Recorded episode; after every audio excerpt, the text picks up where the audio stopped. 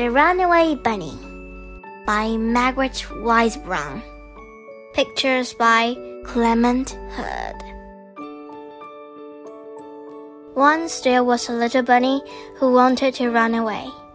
So he said to his mother, I am running away.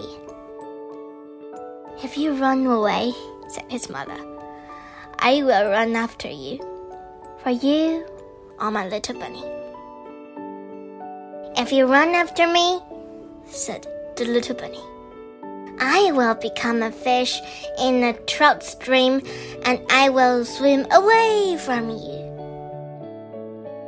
If you become a fish in a trout stream, said his mother, I will become a fisherman and I will fish for you.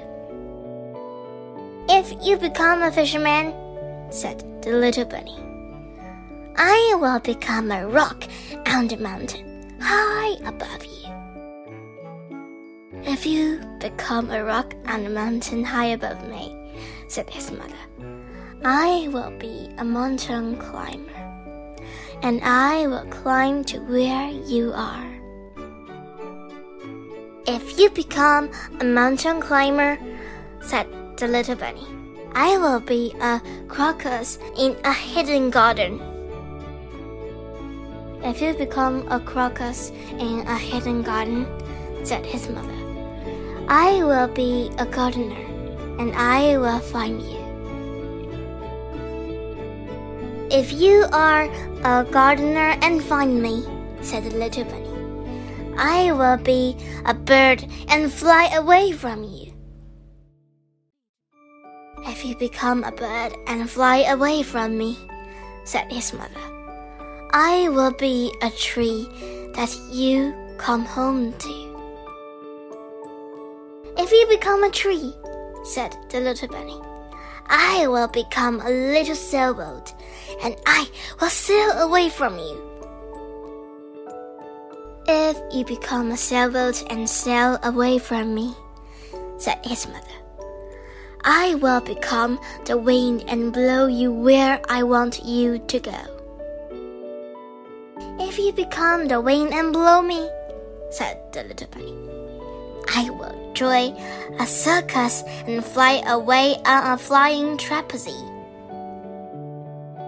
If you go flying on a flying trapeze, said his mother, I will be a tightrope walker, and I will walk across the air to you.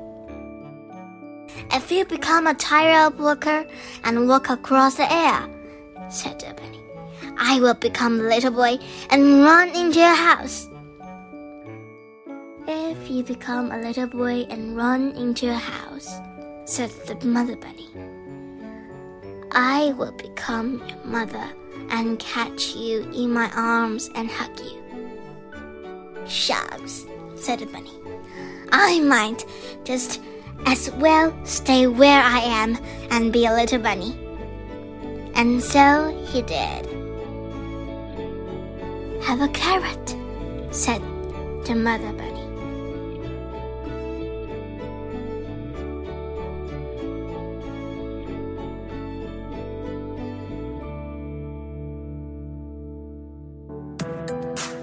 今天就讲到这里啦，希望大家继续聆听家宝讲故事哦。